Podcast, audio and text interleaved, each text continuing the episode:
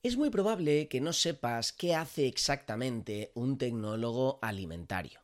Es más, es probable que ni siquiera sepas que estos profesionales estudian una carrera universitaria llamada Ciencia y Tecnología de los Alimentos. Pero si lo conoces, seguramente es porque ya conoces al invitado de hoy.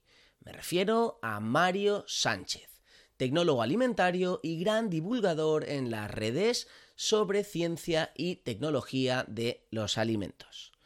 Pues bien, he estado charlando un ratito con él y además de pasármelo genial, me ha regalado un montón de aprendizajes que podrás escuchar a continuación en la entrevista. Hemos hablado de qué hace exactamente un tecnólogo alimentario y cómo puede ayudarnos a mejorar nuestra salud. También hemos estado hablando de nuevas tecnologías alimentarias, algunas de las cuales prometen darle la vuelta al mercado de la carne. Mucho ojo con esto. Y por último, también hemos hablado de diferentes medidas de seguridad alimentaria que todos deberíamos implementar en nuestra cocina. Aviso porque algunas de ellas son meteduras de pata hasta el fondo que además todos cometemos sin darnos cuenta en el día a día. La mejor y la peor parte de todo esto es que, pues lo peor, que pueden ser muy graves, y lo mejor es que realmente con un par de medidas preventivas podemos evitarlas por completo. Todo esto lo tienes en la entrevista a continuación. Musiquita chula y empezamos.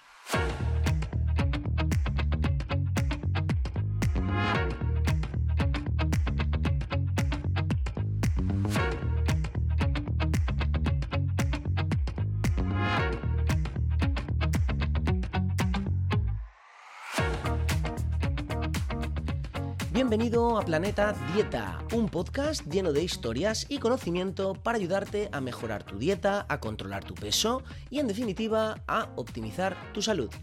Antes de empezar, te recuerdo que si quieres aprender más sobre pérdida de peso, puedes hacerlo apuntándote a mi newsletter en masendocrino.com barra lista VIP. Cada domingo recibirás una pequeña historia con moraleja saludable sobre pérdida de peso y además, al suscribirte, te llevas un ebook de regalo.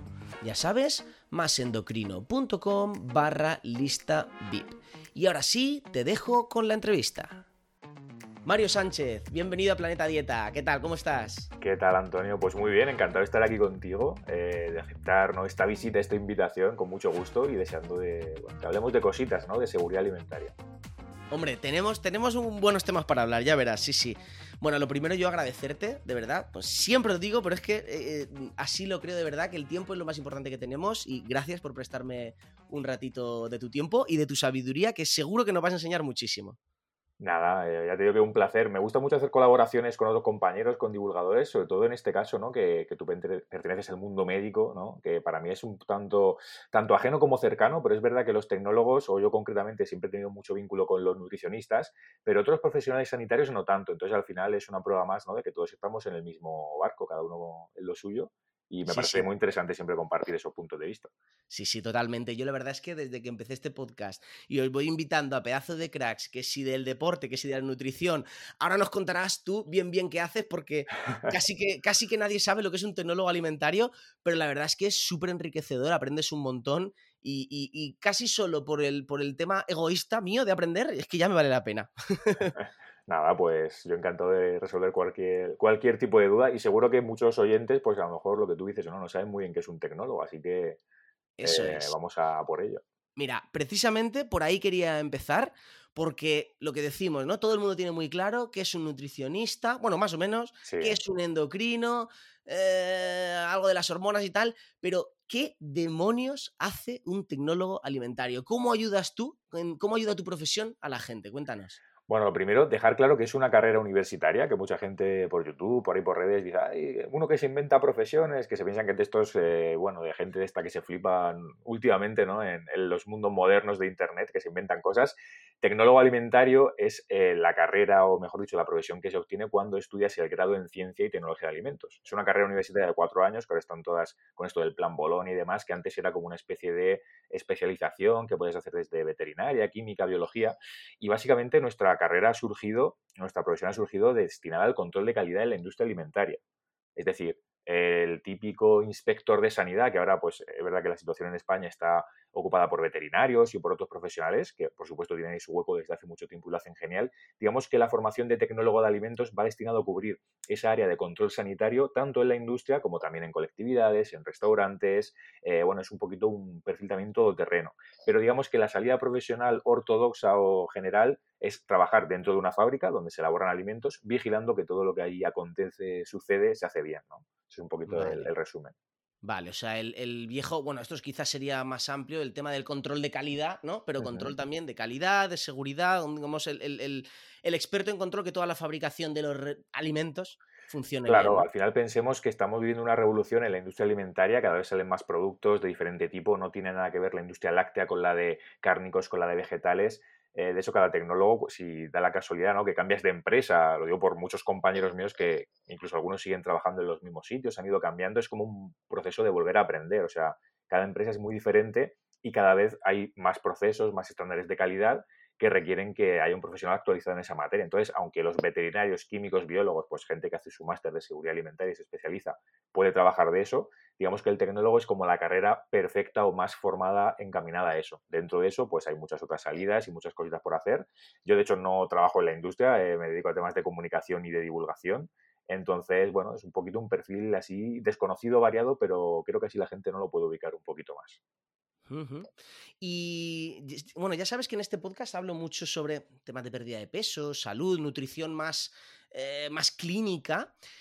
¿Aportáis vosotros algo en este, en este aspecto? Bueno, tú por supuesto que sí, porque es divulgador, que ahora hablaremos de esto, pero a nivel, lo que es en general la tecnología alimentaria, ¿aportáis algo a nivel de paciente, de ayudarlo con, con la dietética del día a día o qué?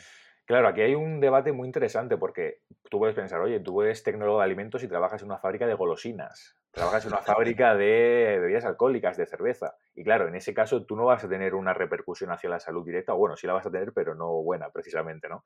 Tú vas a vigilar que ese producto cumpla con los estándares que tiene que cumplir, ya sean del productor, de la empresa que los haga, y esos productos van destinados a un uso concreto. Pero dentro de todo eso, y dentro de que tú puedes estar dentro eh, en una industria más o menos eh, favorable hacia la salud, siempre hay un control sanitario. Es decir, si no hubiera un tecnólogo, si no hubiera un control de calidad, estaremos hablando de eh, un mayor riesgo de sufrir intoxicaciones alimentarias porque todos esos productos, es verdad que los que son eso, golosinas, bebidas alcohólicas, por sus propias características, que son ricas en azúcares, en alcohol, ya digamos que van a tener menos riesgos microbianos. Pero en general, en toda la industria, tiene que haber un control de calidad que garantice que se aplican bien tratamientos térmicos, que el producto pues no tiene esos microbios patógenos que pueden causar enfermedades. Entonces aquí haríamos distinción entre la seguridad alimentaria y la nutrición. Vosotros, endocrinos y nutricionistas, tratáis la salud desde un punto de vista más final de cara a cómo afecta directamente un nutriente o ciertos eh, componentes, hábitos saludables a la persona concreta. Pero es que antes de todo eso ya venimos de una base en la industria en la que garantizamos que cuando tú compras en el supermercado un producto, en el 99,99% de las ocasiones, aquí en España y en la Unión Europea, no vas a enfermar, no te vas a intoxicar, que es algo que hace años sí que pasaba. Entonces partimos de un estado de bienestar de seguridad alimentaria muy grande gracias a este sistema de, industria alimentaria y después ya podemos hablar del resto de cosas que por supuesto son igual de importantes. Vale, vale, vale. Vosotros estáis más en la, en la, bueno, en la parte más industrial, más de procesamiento previo, bueno, lo que tú has dicho, más en, en, una parte anterior en la cadena. Muy bien. Oye, y antes de continuar, es que siempre me gusta empezar eh, explicando un poquito, poniendo un poco de contexto al invitado, pero en tu caso tenía tanta ganas de que me dijeras lo que es un tecnólogo alimentario que no lo hemos saltado. Cuéntanos un poco, Mario, eh, tú a qué te dedicas, porque aunque seas tecnólogo, yo te sigo desde hace años, eres sobre todo, entiendo que divulgador. Cuéntanos un poco cuál es tu, bueno, a qué te dedicas. Bueno, pues a día de hoy me dedico casi, te comentaba antes, ¿no? De empezar casi a grabar al 100% a temas de comunicación, de divulgación. Tengo por un lado mi marca personal, que es pues la que tú has conocido desde estos años, desde 2016, que yo empiezo con un blog, voy creando vídeos en YouTube, en redes sociales y consiguiendo pues ahí por suerte bastante repercusión. Eso por un lado, eh, pues tengo mis contenidos de divulgación, que es el podcast Lo del Comer, canal de YouTube y demás, donde ahora pues también eh, por suerte podemos eh, hacer ahí cosillas interesantes con empresas. Entonces es una parte de monetización y de ganarme la vida interesante, donde precisamente estamos grabando procesos de producción en fábricas, de cómo se elaboran los alimentos, haciendo algunas acciones dentro del marco este de colaboraciones, de publicidad, que a veces es un poco turbio. Yo intento hacerlo siempre de la forma más responsable posible, al final enseñando cosas que son valiosas de la industria. Y es verdad que a día de hoy eso es una fuente de trabajo interesante, importante. Y luego tenemos, o tengo la agencia destacando, que es un poquito la agencia de comunicación de divulgación científica para agroalimentario, donde hacemos todo esto, pero más dentro de las empresas, más no soy yo Mario Sánchez Cefifood el que hace todo esto, sino, oye, hacemos la parte corporativa, también todo el tema de marketing completo, de redes sociales, etcétera, y un poco en esos dos barcos del mundo freelance, de autónomo, que también tiene sus particularidades, me, hallo, ¿no? O sea que a eso me dedico eh, casi, bueno, casi no al 100% a día de hoy. Muy bien, oye, pues genial. Si encima te gusta, oye, mm, te gusta, lo haces con transparencia y, al final es un poco como aplicar tus habilidades, ¿no? Tú puedes ser tecnólogo, pero si luego has aprendido de comunicación, pues oye, lo aplicas y te ganas la vida con ello. Yo te entiendo perfectamente porque, vamos, aquí tienes a otro freelancer endocrino que también me dedico, claro. Pues, parte de marketing, parte de formación y, bueno, aplicar, aplicar mis habilidades. Sí, al final, todo esto también, es decir, que es una meta o una salida laboral bastante casual, porque yo iba creciendo en redes, iba dedicándome al tema este del blog, como te decía, de subir mis cosillas, porque me lo pasaba bien, porque me apetecía contarle a la gente lo que yo había estudiado, y de ahí surgió la posibilidad también de colaborar en medios, de escribir en periódicos, que se le llama la televisión, también programas de radio, y eso va haciendo pues una especie de bola o de burbuja, como lo quieras llamar. También entiendo que por estar ahí en ese momento concreto, donde haya mucha mucha menos gente, muy poca, dentro de que tecnólogos somos cuatro gatos aún así. Y es verdad que es tener un poco de suerte de que ese nicho no había ahí un hueco, había, mejor dicho, un hueco por cubrir y, gracias a eso pues me he podido dedicar a lo que me acabo dedicando. Así que es un poco la, vida, la vida mía. Bueno, tampoco te quites mérito porque a lo mejor estabas en el momento adecuado, pero también algo de bueno tendrás, ¿eh? Que yo con, algo habrá, algo habrá. Con, lo del comer también a veces es que me, me veo encima de risa. Muy bien. Oye, vamos a continuar un poco hablando de tu trabajo antes de hablar ya de temas más relacionados con, la salud. Porque un poco en la línea de lo que te decía, ¿no? Que todo el mundo sabe lo que es un nutricionista, pero de la tecnología alimentaria yo creo que sabemos bien poco, hablo por mí, pero luego seguro que se cuecen muchas cosas importantes por ahí detrás que no vemos. Entonces, a ver si me puedes contar alguna revolución que se esté viviendo un poco en tu, en tu profesión, algún avance tecnológico, alguna flipada de tecnología alimentaria que, nos sorprenda.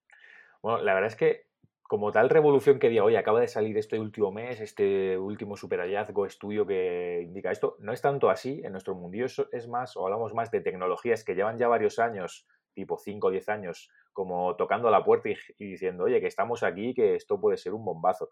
Tenemos por un lado todo el tema de, eh, obedeciendo estas tendencias de menor consumo de carne, más eh, proteína vegetal, hay varias, hay varias, ramas. Por un lado está el tema de los insectos, que lleva mucho tiempo siendo sonado. De hecho, últimamente, en los últimos meses, años, hemos visto varias especies aprobadas en la Unión Europea para consumo humano y todo esto.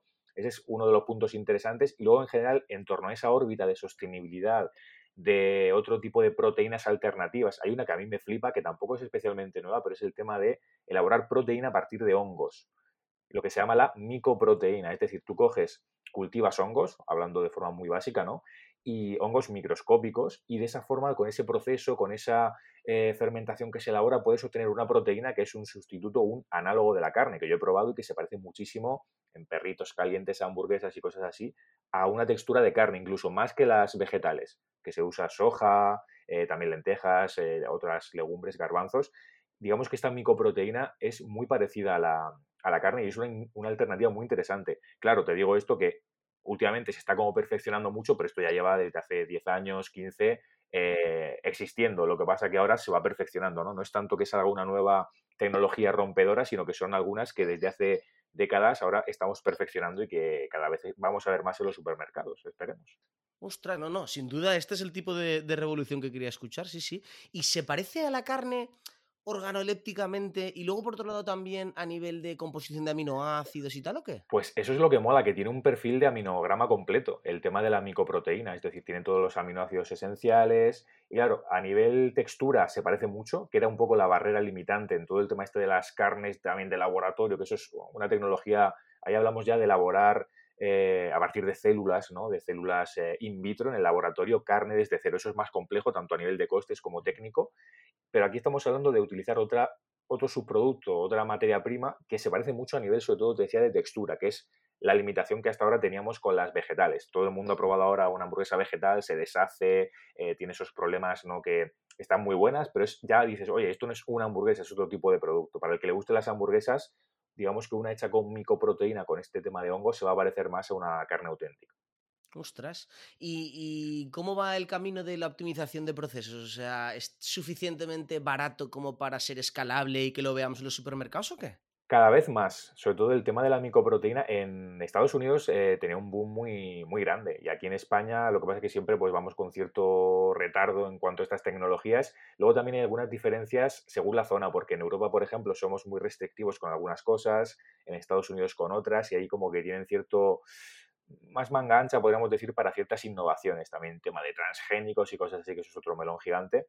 Eso está un poquito paralizado en Europa porque en general aquí no nos gusta demasiado todo el tema ese del avance científico relacionado con manipulación genética, entre comillas, que tiene muchos, muchos matices y estos son debates muy amplios, pero digamos que la tecnología sí que está cada vez más, más optimizada y realmente es bastante escalable en el mercado, igual que tenemos las típicas hamburguesas veganas vegetales, que claro, tú las ves y dices, oye, me cuesta 4 o 5 euros la hamburguesa, todo el tema de la marca Eura, por ejemplo, que seguro que a la gente le suena, que ha pegado un boom brutal y esto al final es un análogo a la carne a partir de soja, que tampoco tiene, entre comillas, mucho misterio. Es decir, dentro de estas tecnologías es como lo más, dentro de que tiene su mérito, por supuesto, y es complejo, es lo más sencillo de hacer, pero claro, te cuesta el paquete seis pavos. Y dices, ostras, no sé yo hasta qué punto. Escalable es, todo falta, eh, o mejor dicho, falta que el mercado esté lo suficientemente maduro y que haya suficientes eh, consumidores interesados para que esto lo lancen, porque no nos engañemos, por mucho que nos vendan las empresas que nos preocupa la salud, la sostenibilidad, el bienestar animal, lo que quieren es ganar pasta. Una empresa no se mantiene del aire, por muy vegano, por muy tal que tú quieras ser, al final tiene que haber gente que quiera comprar el producto. Y si esto no pasa, pues el, producto no va a salir a la venta. Claro. No, pero bueno, al final ese es el sistema, el capitalismo, no gusto, ¿no? Es el sistema que hemos montado, es cómo funciona. Si tú quieres que eh, las hamburguesas veganas tiren adelante, pues oye, pásate a comértelas, es que no hay otra. Mm, hay diferentes tipos y eso al final va a depender un poquito de lo que estéis buscando. Pero sí que es verdad que todavía hay una brecha, bueno, de, precio quizá, pero es más o menos salvable porque los supermercados funcionan muy bien. Y es verdad que también hay que tener en cuenta que este tipo de productos, que muchas veces se critica, ¿no? La gente vegana, vegetariana, oye, tal, eh, ¿por qué quieres parecerte lo que te estás comiendo que se parezca a una hamburguesa, tal, no sé qué? Son muchos debates, pero tenemos que entrar o pensar que cuando las empresas lanzan estos productos no van hacia los vegetarianos y los veganos los vegetarianos y veganos ya se alimentan de esa forma de consumir alimentos de hace mucho tiempo con otras alternativas. Esos productos van a atacar al público que está ahí un poco indeciso o el público que, por ejemplo, yo a nivel personal, yo no soy ni vegetariano ni vegano, pero consumo muchos de estos productos, algunos porque me gustan, otros por curiosidad. También intento dentro de mi rutina o mi estilo de vida reducir cada vez más el consumo de carne por muchos motivos, pero el tema es que realmente eh, aquí estamos buscando esa gente que tiene dudas, que quiere por así decirlo, hacer un cambio, que esté interesada, que es el grueso de la población. No es ni los que están en contra ni a favor. la pasta? Claro, es el público, pues cuanta más gente mejor. Entonces, ¿qué va a intentar la industria? Pues parecerse lo máximo a productos que ya funcionan, que a todo el mundo le gusta, pizzas, hamburguesas y todo esto. Claro, ahí entra también el debate que es casi más ideológico, ¿no? De los veganos radicales o los canívoros radicales, de tú, come hierba. Eh, claro, esto no se llama hamburguesa, no, esto no se llama leche. Como, por favor. Claro, al final es, eh, pues eso, eh, esos extremismos, tanto por un lado como por otro, tienen muchas pegas, pero la industria al final, esto lo que hace es que se aprovecha de esas tendencias, de esos debates y lo que quiere es ganar pasta a mansalva. Entonces, si ahora está de moda lo sostenible, lo ecológico, lo vegano, la industria va a tirar por ahí y hay muchas empresas cárnicas que están haciendo productos de ese tipo o que llevan toda la vida haciendo, eh, digamos que no defendiendo demasiado el bienestar animal y ahora, oh, ahora hacemos cosas veganas y también mientras te venden la carne por otro lado. O sea, esto es eh, mercado y funciona así el tema. Al final es cuestión de dinero. Pero oye, no está mal que funcione así, porque en el fondo esto también, eh, yo creo que lo he hablado alguna vez, no recuerdo algún episodio, sobre el tema del azúcar. Es que ahora está de moda todo lo sin azúcar y, la industria, el mismo Danone que te mete el yogur mm, para niños hiperazucarado, te lo hace sin azúcar. Bueno, pues e, es, una cosa buena, ¿no? La población ha tirado del mercado y nos lo hemos llevado a un terreno que en teoría es más saludable. Si comer menos carne es más sostenible, todo más eco-friendly y conseguimos tirar de las empresas porque ven, con el incentivo del dinero, pero me da igual, sea ese otro incentivo que por otro lado eh, van a ganar más dinero y encima haciendo bien para el medio ambiente, oye, pues es, eh, será una de las pocas cosas buenas que tiene el capitalismo, ¿no? Sí, al final lo que se habla mucho es de eso, de que los consumidores podemos con nuestras decisiones de compra educar a la industria o hacer esos cambios, que aparezcan productos que antes no estaban y obedece a eso, que al final somos nosotros los que mandamos, los consumidores. Entonces, es verdad que dentro de, ese contexto, de esa bola, ¿no? De tendencias de mercado, de la parte económica, eh, si al final los consumidores queremos, queremos tomar algo y queremos apostar por una tendencia de productos y vamos todos a una, realmente la empresa o la industria va a hacer, va a fabricar ese tipo de producto. Y si encima son más saludables, van alineados con esa tendencia de cada vez consumir de forma más responsable. Yo creo que eh, aquí, Antonio, la, la diferencia está en que ahora cada vez nos preocupamos más por dónde vienen los alimentos, las materias primas, todo el tema de si es sostenible o no, dentro de que hay muchos matices, de que hay cosas que están mal, que estamos equivocados, pero que el consumidor ahora se preocupa más que hace 10 años es, inevitable, eh, es evidente y eso hace pues, que la industria cambie. Claro. Muy bien, oye, me quedo con esa frase, me ha gustado lo de que como consumidores tenemos un cierto poder que muchas veces creo que no, apreciamos y que podemos educar a la industria. Parece mentira, ¿eh? Cuando pensamos que es solo al revés, ¿no? Que la industria no se educa a base de marketing y impactos, eh, resulta que nosotros también podemos educarlos a ellos. Sí, aparte la industria está muy pendiente de, lo que se habla en redes sociales, cada vez más eh, de las tendencias. Eh, las agencias, incluso que trabajan con estas grandes empresas, hacen proyectos y gente que trabaja solo lo que llaman escucha activa, ¿no? A ver qué dice la gente, a ver qué, de qué se habla en redes, cuál es la tendencia, cuál es el salseillo actual. Y eso hace que luego las empresas más tochas, más grandes, se interesen por este tipo de ramos. O sea que todo no es, casualidad, aquí está todo, todo bien atado. No, no, em, pues me gusta, me gusta. Es una especie de, tener poder que, pensaba que no tenía, ¿eh? O sea, que, quede ahí, que si nos lo proponemos podemos cambiar a la industria. Eh, vale, Mario, otra cosa que quería comentarte. Hemos hablado de tecnología revolucionaria, tema de micotoxinas. O sea, micotoxinas, no, perdona. eso, también es revolucionario, pero eso es peligroso, es otra cosa. Es para mal. es mico, mico es de hongo, micoproteína. Micoproteína, ostras, sí, sí. Eh, fíjate, esto es un poco más peligroso. Las porquerías y comidas que pruebas tú en lo del comer. que si el turrón con torreznos, que si, eh, yo qué sé, es que ahí he visto de todo. Tengo aquí apuntadas algunas. Ah, te he visto hablar del marisco vegano, el huevo frito ya frito, que lo compras frito, la tostada ya untada. ¿Qué es lo más bizarro, lo que más te ha llamado la atención de estas, estas comidas puramente tecnológicas que pruebas tú? Sí, bueno, ahí hay un poco de todo. Ahí hemos hecho mezcla porque el tema este del marisco vegano, esto es bastante reciente y esto es, un tema ya de más de innovación como los que comentábamos antes, que está guay, porque hay mucha gente, por ejemplo, que tiene alergia al marisco y que es una alternativa desde el punto de vista de innovación que está muy bien. Ese yo lo, lo, dejo un poco aparte, ese está guay. Ahora, todo lo demás son absolutas abominaciones, ¿no? lo de la tostada de Mercadona, que fue también muy viral, esto, que realmente esto, eh, no sé si tú lo tienes fichado, fue un, un, viral que hizo un tío, o sea, yo ni siquiera me inventé eso, esto fue el Día de los Inocentes, este de los Santos Inocentes. Ah, amigo. Partimos del huevo frito ya envasado de Mercadona, esto fue, esto es realidad, esto se lanzó en algunos, en algunas tiendas y demás y fue muy polémico porque la gente era como, madre mía, esto ya no lo dan todo hecho, no podemos hacer ni un huevo frito y demás. Pues un tío en LinkedIn, de hecho, cogió ese producto y para rizar el rizo del Día de los Inocentes, 28 de diciembre puede ser, o 20 algo, ¿no? Sí, 28. El tema de los santos inocentes, pues cogió y hizo un fotomontaje y puso una tostada ya untada con la mermelada, con el tal. Yo solo, eso lo compartí y se viralizó un montón. De hecho, la gente se pensaba que era obra mía y siempre digo que no, que méritos al, al señor que lo hizo. Eh, son cosas que algunas son verdad, como te decía, otras son mentira, pero realmente hay un poco de todo. Eh, eso en concreto yo no lo he probado en, el canal, el huevo frito, es como comentar la noticia y demás, pero sí que he probado los torreznos, eh, en este caso chocolate con torreznos turrón de patatas fritas, que decíamos. Eh, ¿Qué más he probado? He probado auténticas barbaridades. Me estoy dejando un poco esa droga, eso era un poco adicción al entretenimiento, al espectáculo que hacía yo en mi época de directos, pero es verdad que, bueno, también he probado el salmorejo y el gazpacho de Belén Esteban, que eso es más... Ostras, es verdad, vi el vídeo, vi el Normal, mainstream, que eso me da, me da un incluso hasta pudor, es el vídeo más visto de mi canal de YouTube. Es, ah, es verdad, por, eso lo he visto. Yo, por favor, un respeto, te metes ahí en los vídeos y sale el primer ese vídeo que es un vídeo absolutamente abominable, ¿no? Bueno, está, está bien, porque hay que decir que yo no, no solo probaba los productos, yo dentro de ese juego de catarlo y tal, analizaba el etiquetado, veíamos el marketing, se veía alguna cosa que estaba regular y tal, pero la gente, el, grueso de la población que lo veía quería ver un poco el, testimonio y se ponía cara de asco, de angustia. Entonces, es un tipo de contenido que en general en YouTube y tal funciona muy guay, pero bueno, que yo ahora ya no, estoy tan, tan en eso, ¿no? Me lo he dejado un poquito, pero hizo un montón de locuras, de locuras. Así lo más bizarro que haya probado, yo creo que es que no recuerdo, tendría que hacer memoria porque hay un montón, pero el, chocolate este con torreznos, a mí eso me sobrepasó. Porque es que no me, no me gustan ni los torreznos ya normales, imagínate con chocolate.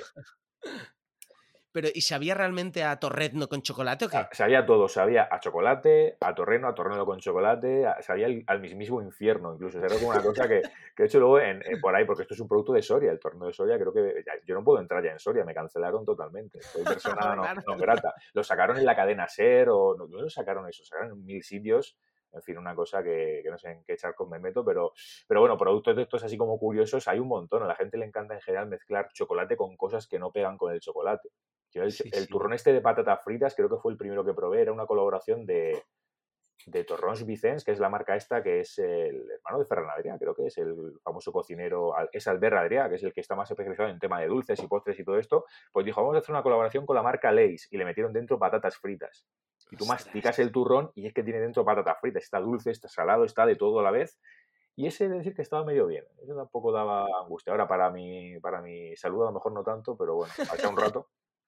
Bueno, ojo con los turrones con sal. Yo hay uno que compro de vez mm. en cuando que es como. Sí, que me suena que es uno de estos también súper caros de Ferran Adrià o no sé qué, que es un turrón con sal gorda. Es un turrón de chocolate. Yo soy chocolatero total yo creo que no lleva nada más, que es el turrón, básicamente es una pieza de chocolate bien gorda con granos de sal gorda por encima y eso está acojonante. Sí, que la, mezcla esa de dulce, salado así tan contraste a nuestro paladar le, le pone un poquillo cachondo, ¿no? Digamos.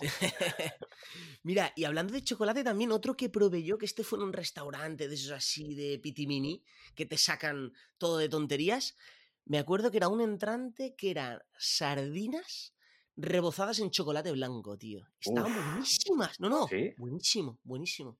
Una sardina así frita con un chocolate. Era esto de como de alta cocina, ¿eh? Sí. Y ostras, estaba curioso, pues curioso, así, pero bueno. así a priori me ha dado un poco de náusea, pero si, dice que está bueno, te, haré caso. La verdad que es una mezcla bastante curiosa. El pescado también es atrevido mezclarlo con chocolate. ¿eh? Sí, sí, sí. Era uno de estos de un restaurante de uno de Masterchef y no sé qué, que al final tienen que inventarse estas cosas para cobrarte lo que te cobran. claro, para justificar luego la clavada. Sí, sí. Eh, vale, pues si te parece, Mario, vamos a dejar un poco de lado ya el tema de la tecnología alimentaria, las revoluciones a base de hongos que fabrican proteínas o a base de, mezclas alimentarias que, que, son más divertidas que agradables. Eh, quiero hablar un poco ya más de temas un poco más prácticos relacionados con la salud, porque hemos dicho que también os dedicáis a parte de la salud. Y un tema que preocupa siempre, de hecho a mí mismo me preocupa mucho, es el tema del etiquetado alimentario, ¿no? Que parece que, no sé si es por culpa vuestra o gracias a vosotros, que los productos llevan mil ingredientes, eh, que cuanto más ingredientes lleve, más venenoso es, eh, que mucho cuidado con los edulcorantes, con los números E. ¿Qué cosas de estas son ciertas? ¿Cuáles son esos ingredientes venenosos? Hmm. O, más que ingredientes, vamos a empezar por poner un poco de orden. Los aditivos. ¿Son peligrosos los edulcorantes ahora que la OMS ha dicho que, son, que hay que evitarlos? Tema, tema delicado. Aquí yo a mí no me gusta hablar ni de que son peligrosos, ni de, por supuesto, venenos, porque en general se hace mucha exageración y se alarma mucho con estas cosas. Hay parte de verdad y parte que no tanto. En primer lugar, decir que cuando se elaboran estos productos, los tecnólogos o la gente que trabaja en general en calidad se tiene que enfrentar al departamento de marketing de las empresas, que ese es el que aprieta las tuercas y te dice, oye, esto vamos a ponerlo, esto para vender más. Y en general nosotros o la gente de industria más técnica tiene que frenar un poco a ese otro personal y decir, oye, hay que cumplir con la legislación, hay ciertas cosas que se pueden decir, otras que no. Siempre el departamento de calidad o de, y de marketing es como una pelea de perro y gato, ¿no? En cualquier empresa. Eso por un lado. Y luego por el otro, realmente los aditivos es un tema bastante complicado de abordar porque, claro, ahora tenemos noticias muy recientes, lo que decías tú de los edulcorantes, que tampoco es que aquí lo que se nos ha dicho sea la auténtica revolución, porque esto es algo que ya se sabe desde hace tiempo. Sí que hay algunas cosas interesantes, como al final está, hablamos de la asociación que se hace de los edulcorantes con, bueno, prácticamente se nos ha dicho que no sirven para perder peso, pero es que esto es algo que los profesionales de la nutrición y la dietética eh, ya saben desde hace tiempo y se viene alertando de, oye, tomar edulcorantes puede ayudar y puede servir a que poco a poco tú vayas reduciendo tu nivel de azúcar, simplemente para hacer una transición hacia algo mejor, pero al final te va a seguir enganchando de alguna forma ese sabor dulce, altera lo que se llama el umbral del dulzor, todos lo sabemos, si tú tomas un producto que está dulce, muy dulce, ya sea con edulcorante o con azúcar, luego la propia fruta que ya es dulce no te sabe dulce. Ese es el más claro ejemplo de, estas cosas. Entonces, más que demonizar los edulcorantes, a pesar de lo que sabemos, es lo mismo que ya sabemos desde, siempre, es eh, utilizarlos como una herramienta más en consulta en el tratamiento dietético para algunos pacientes y saber que tienen algunos pros y algunas contras. Hay que tener muy en cuenta estas últimas informaciones, pero en ningún caso ahora asustarse o con mucha gente, bueno, ahora la sacarina que siempre se le da cáncer, esos son bulos. O sea, estamos hablando de cosas eh, de evidencia científica y con el paso del tiempo vamos sabiendo cada vez más pero no hay que ahora tirar por tierra todo lo que veníamos recomendando antes. Sí que, oye, pues encauzar un poco el rumbo de algunas recomendaciones. En este caso sí que se ha hecho un cambio importante en los edulcorantes porque se ha asociado, no todos ellos, algunos solo, un mayor aumento quizá de temas de cardiovasculares, de problemas de mortalidad, pero claro, estamos hablando de análisis estadísticos a largo digamos, con un largo recorrido y, bueno, en, un entorno científico de análisis estadístico que en ningún caso creo que es peligroso extrapolar a una recomendación más general.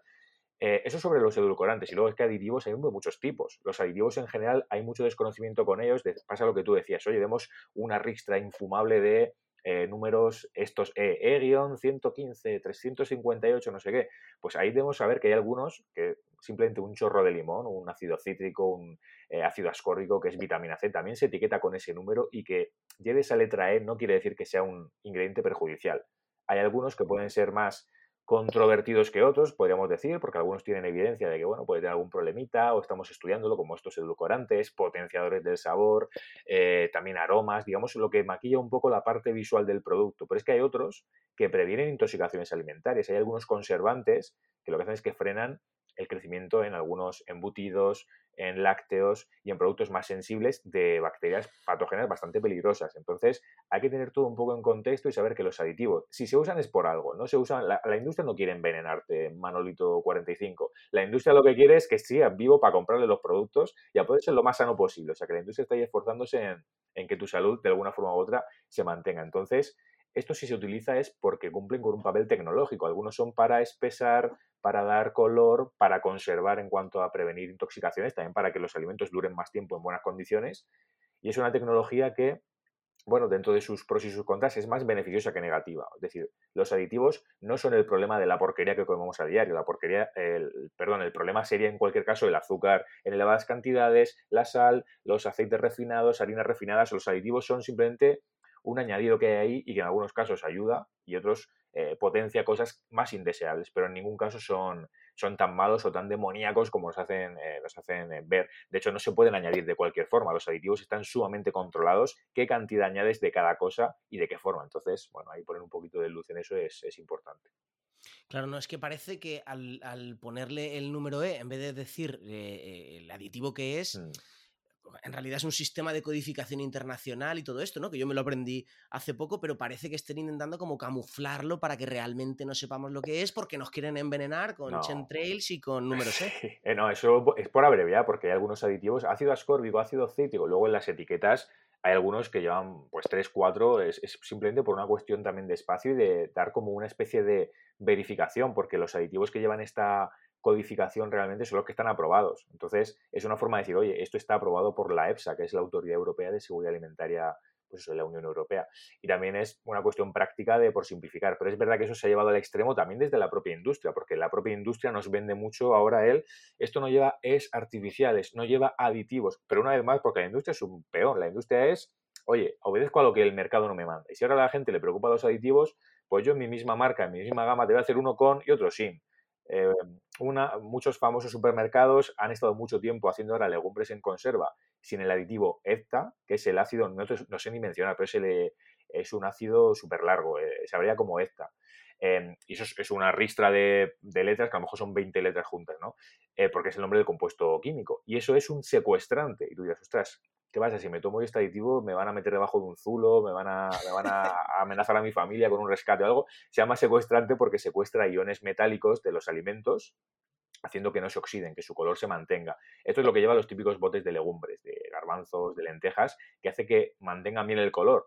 Y es uno de los típicos aditivos que se tiene mucho miedo porque se, se asusta mucho con él, porque es verdad que ese compuesto tiene otros fines terapéuticos. De hecho, se usa mucho, eso quizá en, el área de medicina tú me puedas, o, lo mejor que yo, pero se usa mucho eh, para el tema de cuando hay una intoxicación de verdad, eh, para poder eliminar ciertos componentes del organismo, porque lo que hace es que eso se pega a los iones metálicos, se pega a ciertos compuestos perjudiciales y los arrastra.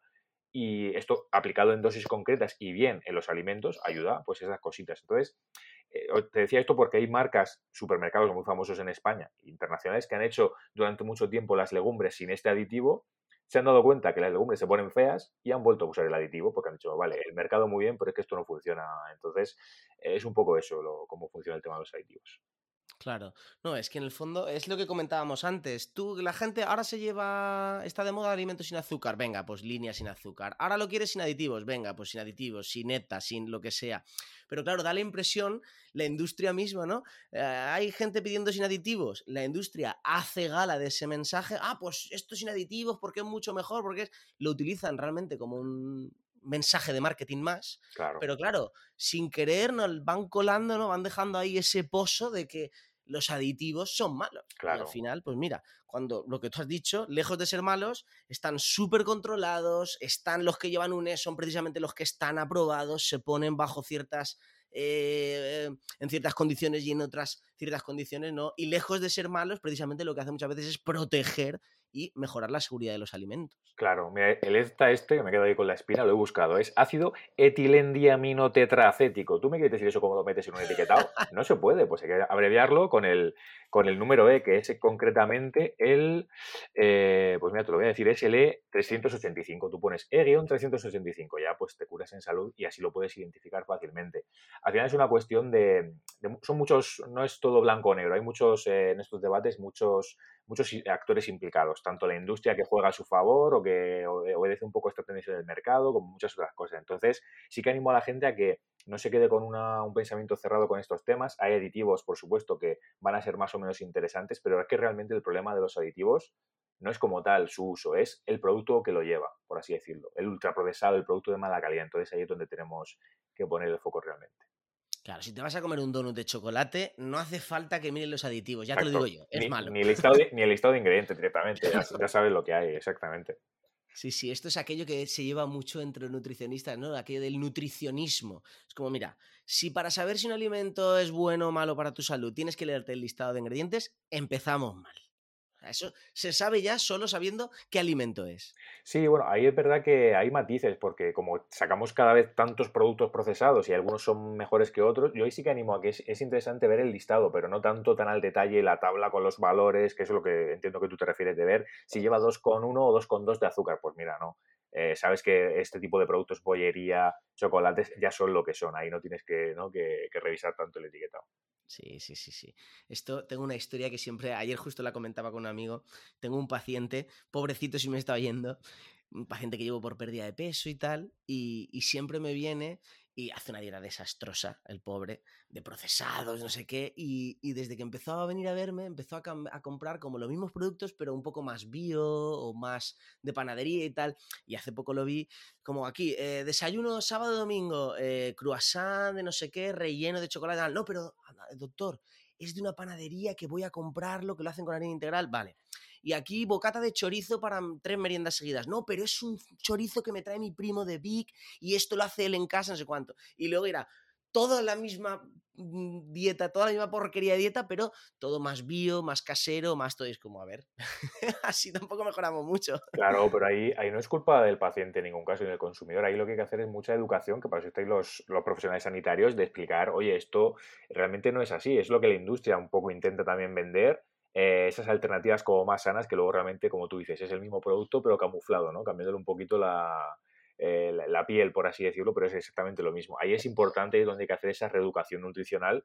porque si no hacemos eso es que el paciente, el consumidor, acaba perdido con la cantidad enorme de productos procesados que salen, algunos mejores que otros, alguien tiene que poner ahí el foco, ¿no? Entonces, es verdad que tiene que ser ahí, sí que es una cosa que a mí se me escapa totalmente, ¿vale? No pasar consultas, no tratar, ¿no? Con pacientes reales, pero entiendo que debe ser complicado y también muy repetitivo, porque al final son las dudas que la gente tiene.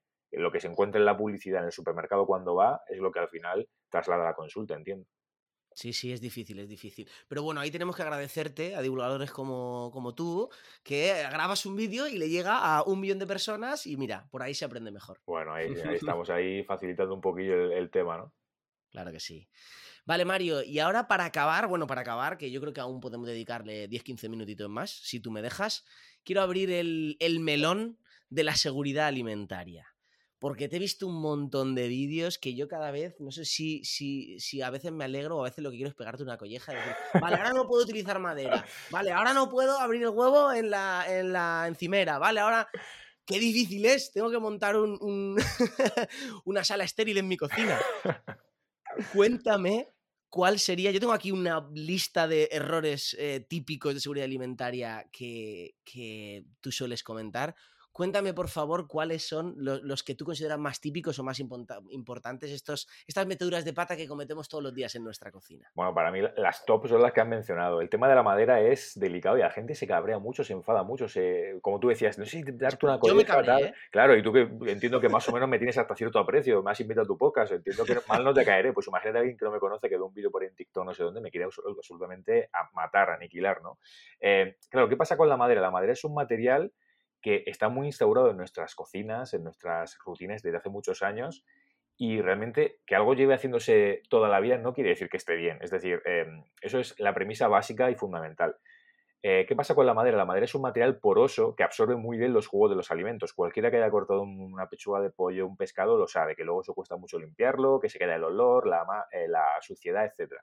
Esto obviamente va a propiciar un mayor crecimiento de microorganismos, porque esos alimentos que hemos mencionado, el pollo concretamente, con bastante hincapié, eh, materias primas frescas, pescados, carnes, crudos, al final tienen patógenos o pueden contenerlos de forma natural.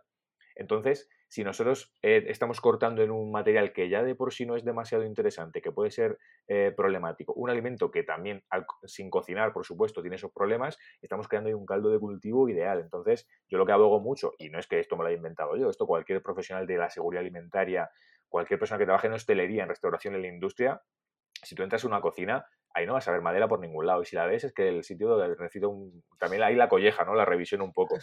Simplemente porque es un material que es un poquito más controvertido que los otros. Si tú utilizas acero inoxidable, si tú utilizas eh, típico plástico resistente de polipropileno, que aparte en casa es muy cómodo porque te permite filtrar por colores. Tú puedes usar la tabla roja para la carne, el azul para el pescado, la verde para los vegetales. Eso en hostelería se hace muchísimo.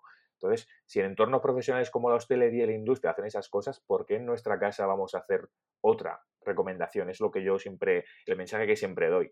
Al final, la, comida que se prepara en restaurantes y en la industria no viene de la Luna, no viene de Marte, no viene de un sitio especial ni hay que hacer cosas diferentes. Es lo mismo que tú haces en tu casa, solo que hay a gran escala y aquí a pequeña escala, con otras máquinas más potentes, aquí con eh, electrodomésticos más humildes, pero es exactamente lo mismo. Entonces, son prácticas que cuesta mucho asumir porque en casa se hacen siempre de una forma, que no quiere decir que esté bien, simplemente es, oye, cuidado con esto, si usamos madera, debemos saber que tiene esos riesgos, que cuando cortamos una pechuga de pollo, ni se le ocurra luego meter ahí un tomate para la ensalada, porque vas a estar haciendo contaminación cruzada, es decir, pasas los patógenos del pollo. De hecho, el pollo es uno de los alimentos más delicados por un patógeno que se llama Campylobacter, que está en la mayoría del pollo que consumimos, podemos asumir que está, porque de forma natural así está presente, igual que la salmonela, salmonela en el huevo, ¿no? Entonces, si tú cortas eso ahí, encima no lo limpias bien y aunque lo limpies se queda con esas grietas, con esas rejillas que no se puede, la madera... Claro, aquí la gente siempre dice, oye, no, es que la madera que yo traigo de no sé qué material que está barnizada. Vamos a ver, eh, Juan Carlos, vamos al mundo real. ¿Tú te crees que la gente tiene en su casa ese tipo de maderas de roble, de tal? No, la gente tiene la madera que compra en el bazar de la esquina, que ni siquiera es madera, que es eh, un, bambú de, de esos cutres que pesa poco. Son materiales mucho más pues, o cutres y mucho más normales que todavía plantean más riesgos. Entonces hay que trasladar esas recomendaciones al mundo real. Y el mundo real, o la realidad es que la gente tiene maderas, entre muchas comillas, de mala calidad, que van a, van a crear un entorno de cultivo, como decíamos, para la cocina bastante preocupante. Entonces, si puedes prescindir de ella y utilizar otro material, pues mucho mejor. Claro. Entonces el pollo entiendo que lo lavamos, ¿no? Antes de comerlo. No, por favor, no, en ningún caso. Por favor, Antonio. Esta pregunta de provocación, esto es terrible. Esto es terrible, con esa, cara de pillo que me has puesto. Esto, claro, la gente no lo ve, yo te veía ya por dónde ibas, ¿no? Ese es otro error porque, claro, como esta Campylobacter, esta bacteria está en el pollo, si nosotros lavamos el pollo, que es el pretexto cuál es, limpiarlo o higienizarlo, eh, vamos a estar salpicando toda la cocina, todo el fregadero de ese Campylobacter, de esa bacteria patógena. Eh, claro, no hace falta lavarlo realmente porque tú en cuanto cocinas el pollo a unos 60, 65 grados eh, centígrados, ya estás matando ese patógeno. Es decir, el pollo ya viene limpio de serie, salvo que lo hayas matado tú con tus propias manos, que ahí quizá el problema no está de si el pollo está sucio, a lo mejor tienes que replantearte un poco ciertas prácticas porque para los supermercados hoy en día lo ponen mucho más fácil. Entonces, eh, lo mismo con el pescado, en la pescadería nos lo dan ya bien limpio, si lo compramos envasado vaya bien limpio, no hay que limpiar o pasar por debajo del grifo eh, esos tipos de alimentos porque al cocinar ya estamos eh, haciendo ese inocuidad, garantizando la seguridad alimentaria. Vale, vale. Y otra cosa que me dio a mí mucha rabia, que, esto admito que no te hago caso, el tema del mo. Típico, sacabas una foto de un tomatito con un poco de mo, cuidado, no vale cortar y comértelo, o la patata con el mo este verde, no, no vale solo cortar y comértelo, que esto puede penetrar hasta la médula del tomate. ¿Qué pasa con esto? ¿En cuanto tiene un poquito de mo, el tomate es para tirar o qué? El tomate sí, porque las frutas y las verduras, como tienen un porcentaje de agua muy grande, de hecho más del 90%, 95%, cuando una fruta le ha crecido mo, es lo que yo digo, ya no hay salvación. De hecho, es que si lo pruebas, eh, es que realmente no está ni bueno, ya el producto se nota que está ha, mermado su calidad. Lo que pasa aquí, aquí sí que son esas micotoxinas, lo que hemos comentado antes, eh, que son mico de a partir de los hongos, porque al final el mo es un tipo de hongo microscópico que no se ve a simple vista, lo que nosotros vemos, esa manifestación, esos pelillos que vemos, esos colores blancos y azules, es como la parte externa, pero es que el, el, moho realmente está de por todo el alimento y no tenemos forma de saber hasta dónde ha llegado. Podemos o debemos asumir, mejor dicho, que en una fruta, si aparece moho en la superficie, el moho está por todos lados porque el agua lo que hace es que lo propaga por todo el alimento. Entonces, un alimento acuoso de ese tipo, lo mejor es tirarlo a la basura. Esa es la recomendación, digamos, eh, sensata desde el punto de vista sanitario, porque ese tipo de, de no todos ellos, pero muchos de ellos producen esas micotoxinas, que son toxinas que vienen de los hongos, de los mos, y que pueden realmente tener bastantes eh, daños hacia la salud. No de una intoxicación aguda, no de que lo tomemos, que también puede ser. Si tú le pegas el bocado a ese, a ese tomate con mo en una cantidad muy alta, puede ser que acabes vomitando al segundo, yendo al aseo. Eso es una intoxicación o un, un, signo de, un síntoma, mejor dicho, agudo. Pero el problema de estas micotoxinas viene en la acumulación en el que pueden hacer daño en el hígado, en los riñones y también se asocian con un mayor, una mayor incidencia de algunos tipos de cáncer. Entonces, esto no es cosa de broma realmente, pero realmente pues, es entendible ¿no? que en estas prácticas habituales veamos el trozo, quitemos em, la parte con mono, quiere decir que si te la tomas un día te va, a salir un cáncer el día siguiente, pero es como todo, es cuestión de probabilidad. Entonces, lo mejor es no hacerlo. Ahora, si quieres ser como Antonio, quieres no hacerme caso, pues bueno, tú, cada uno es libre, estamos en un país libre. Dentro del capitalismo y todo esto, somos libres, Antonio, cada uno lo que quiera. No, no, sí, sí. La verdad es que admito que ahora me has convencido, ¿eh? ahora que me lo has explicado cara a cara, me lo voy a repensar la próxima. Ostras. Eh, y ahora me ha surgido la duda, porque esto con el modo del tomate, pero ¿y el modo del queso? Cuando el queso se queda así un poquito más verdecito, que de no, eso son, eso es bueno, eso es la fermentación del queso. ahí, ahí estamos en una pequeña excepción. Depende del queso, porque quesos hay de diferentes tipos. No es lo mismo un queso fresco, que también tiene un contenido acuoso muy grande, tipo Burgo, el queso de Burgos, que un queso ya curado. Un queso seco, ahí sí que podríamos asumir como aceptable retirar el trozo con moho, porque al estar seco no tiene un contenido acuoso tan grande y digamos que el mo no hay tanto riesgo de que penetre por todo el alimento, por así decirlo. Entonces ahí sí que podemos cortar con un centímetro, un poquito de margen el trozo y comernos lo demás. Ahí sí que es tolerable, podemos decir. Eh, también es verdad que hay tipos de quesos que ya vienen fermentados, bueno, fermentados vienen todo, porque el queso es fermentar la leche, pero que ya vienen con una inoculación de algunos mos. La típica comentario que la gente me hace es, oye, entonces el queso Roquefort, el queso azul, vamos a ver, eh, vamos a usar un poco la cabeza. Esos son cepas de mo que ya no son o que no son patógenas, no producen micotoxinas y su consumo es seguro. Aquí hablamos del mo que crece espontáneamente, porque tú dejas ahí el alimento, se te ha echado a perder, te pasa mucho también en las fresas, en los arándanos, en frutas pequeñitas que se echan a perder enseguida y en ese caso pues lo mejor eh, es filtrar según el alimento. Entonces, cuando son frutas y verduras, ahí yo no aconsejo en ningún caso eh, saltarnos un poco la recomendación. Ahora, si es queso, si es un queso curado, pues oye, puedes em, quitar un poquito la parte con mo, aunque yo tampoco lo entiendo, yo no sé cómo os sale mo en el queso, porque es que yo, a mí el queso dura en mi casa un segundo. Quizás no te da tiempo, ¿eh? El problema lo tengo yo, claro, eso es otro tema ya. Buah, si vieras en mi casa, la, creo que hay una bandeja entera del, de la nevera para el queso. ¿eh? Mis hijas son devoradoras de queso, mi mujer, vamos. Qué maravilla. nos ponemos hasta arriba. Buena gente, buena gente entonces. sí. Eh, vale, otra de las dudas que tengo, yo voy a aprovechar aquí hasta que, hasta que tú me dejes. el tema de la patata, cuando le crece esa raicita que no sé Ah. bien bien lo que es, ¿eso qué? ¿Se vale también cortar y aprovechar la patata si la hervimos? Vale, ¿O, ahí, hay que ahí tirarla? hablamos ya de cosas diferentes, porque aquí no entran en juego microorganismos, no son mohos, aquí hablamos de la solanina. La solanina es un compuesto tóxico, es del grupo de los alcaloides, que le da a la patata un sabor amargo. Entonces, la solanina también está en las berenjenas, en el propio tomate. Por eso se- ese grupo de alimentos, esos tres, patata, tomate y berenjena, pertenecen al grupo de las solanáceas, que a lo mejor a alguien así un poco más friki le suena, pero es, es por eso, es un tipo de compuesto que estos alimentos ya tienen de forma natural. ¿Qué pasa con la patata? Ya sabemos que la patata cruda no, no es lo más recomendable comérselo porque no está bueno y puede contener grandes dosis de este, de este compuesto, que bien cuando cocinamos eh, se elimina en parte, pero es verdad que si a la patata le han salido muchos brotes, esas raicitas que a veces salen, que yo me, han llegado a pasar fotos que parece esto de Jumanji, ¿no? Parece la Jurassic Park, gente que le sale que prácticamente lo usa como macetas, ¿no?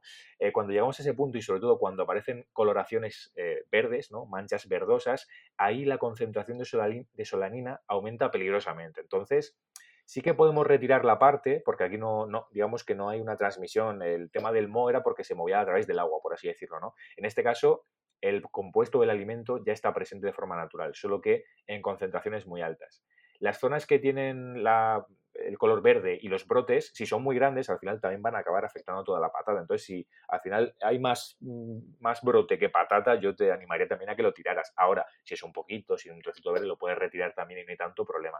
Pero aquí, insisto una vez más, no es tanto un problema microbiano como sí de componentes tóxicos que el alimento tiene de forma natural y que si lo ponemos a la luz, que al final, pues la patata es un, alimento vegetal que también respira, que sigue transpirando y que al final de alguna forma sigue viviendo, por así decirlo, tiene su propio ciclo post cosecha, que es un poco el término correcto, y se va a echar a perder ine- inevitablemente. Si lo almacenamos en lugares oscuros, eh, pues eso, eh, en las típicas despensas y demás, vamos a hacer que la vida útil pues dure más tiempo ¿no? y evitemos estos problemas. Vale.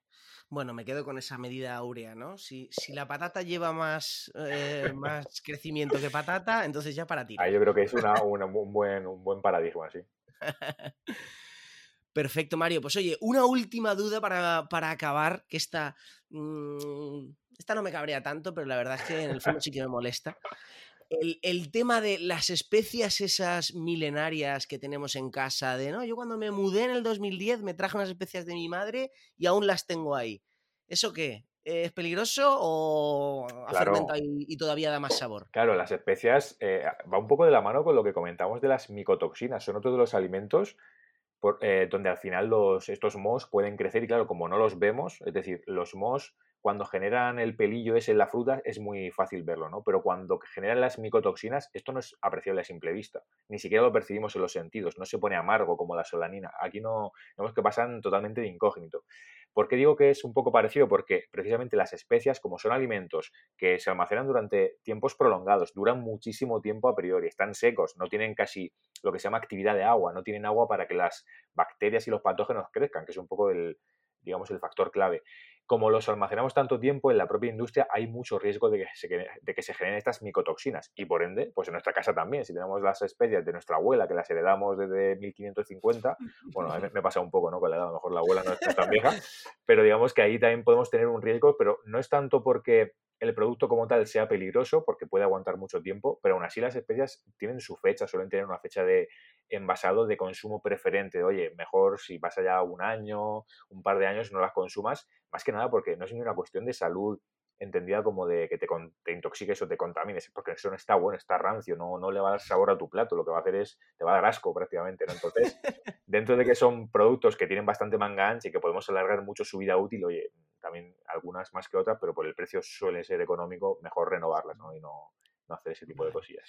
Bueno, esta me, me, la voy a pensar porque tengo la típica especia, ¿sabes? El típico, no sé, yo hay cosas que utilizo mucho, yo que sé, el curry, el perejil, no sé qué, pero luego tengo ahí el típico clavo. Sí, o, eh, ¿Cuál es otra que utilizo? Russell Hanut. Sí, la de vez en cuando la utilizo una vez cada varios meses, como ostras, si, si la he utilizado tres veces, aunque tenga tres años, ¿sabes? Sí. Esto no lo tiro, esto aún le queda vida útil. Pero creo que me lo voy a tener que repensar. Bueno, oye Mario, pues muchísimas gracias. Mm, Yo creo que ya lo vamos a dejar aquí, llevamos más de 50 minutos, no quiero robarte más tiempo. Súper ilustrativo, mm, he aprendido muchísimo de verdad. mm, gracias por prestarme un ratito de tu tiempo. Y nada, para acabar, cuéntanos, quien quiera saber un poquito más de ti, ¿dónde te pueden encontrar? Nada, bueno, primero, darte las gracias por la invitación, que me lo he pasado genial. Me gusta mucho siempre este tono distendido de cachondeo y oye, si la gente puede aprender por el camino, pues mucho mejor. Me pueden encontrar pues en mis redes sociales, si buscan Mario Sánchez, seguridad alimentaria y esta cosa, saldré, pero el nombre del perfil es Sefifood. Eh, es un poco donde estoy en todas las redes, en YouTube también, con mucho contenido tipo vídeo, en podcast, con lo del comer, que es el programa también que yo tengo. Y por cualquiera de esas vías, pues va a encontrar muchos de estos contenidos. Así que nada, espero que les resulte de interés.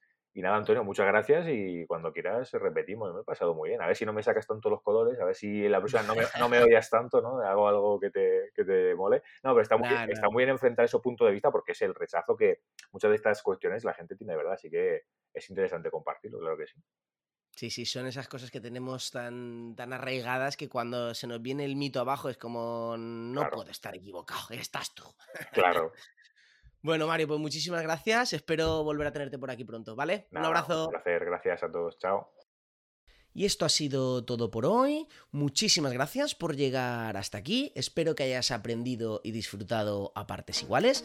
Y si te ha gustado y quieres ayudarme, recuerda que puedes hacerlo dejándome una valoración de 5 estrellas o un comentario en tu plataforma de podcasting favorita. Muchas gracias por escuchar y un abrazo.